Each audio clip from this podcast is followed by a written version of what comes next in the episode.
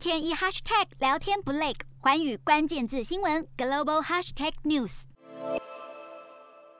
五场喊停的例行赛包含十九号骑士对老鹰、金块对篮网、鹈鹕对七六人三场赛事，以及二十一日的魔术对暴龙，还有二十二日的巫师对篮网，一共九支球队受到影响。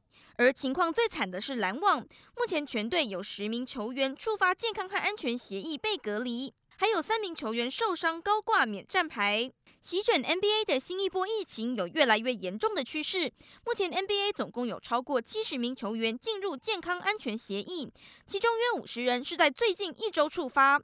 由于多支球队人手不足，联盟与球员工会正在讨论是否放宽十天短约的规定，让紧急加盟的援兵不要进入团薪空间与豪华税协议。日韩焦点全面掌握。东亚局势全球关注，我是主播刘以晴。全新节目《环宇看东亚》，锁定每周四晚间九点，环宇新闻 MOD 五零一中加八五开破二二二，以及晚间十点，环宇新闻 YouTube 频道播出。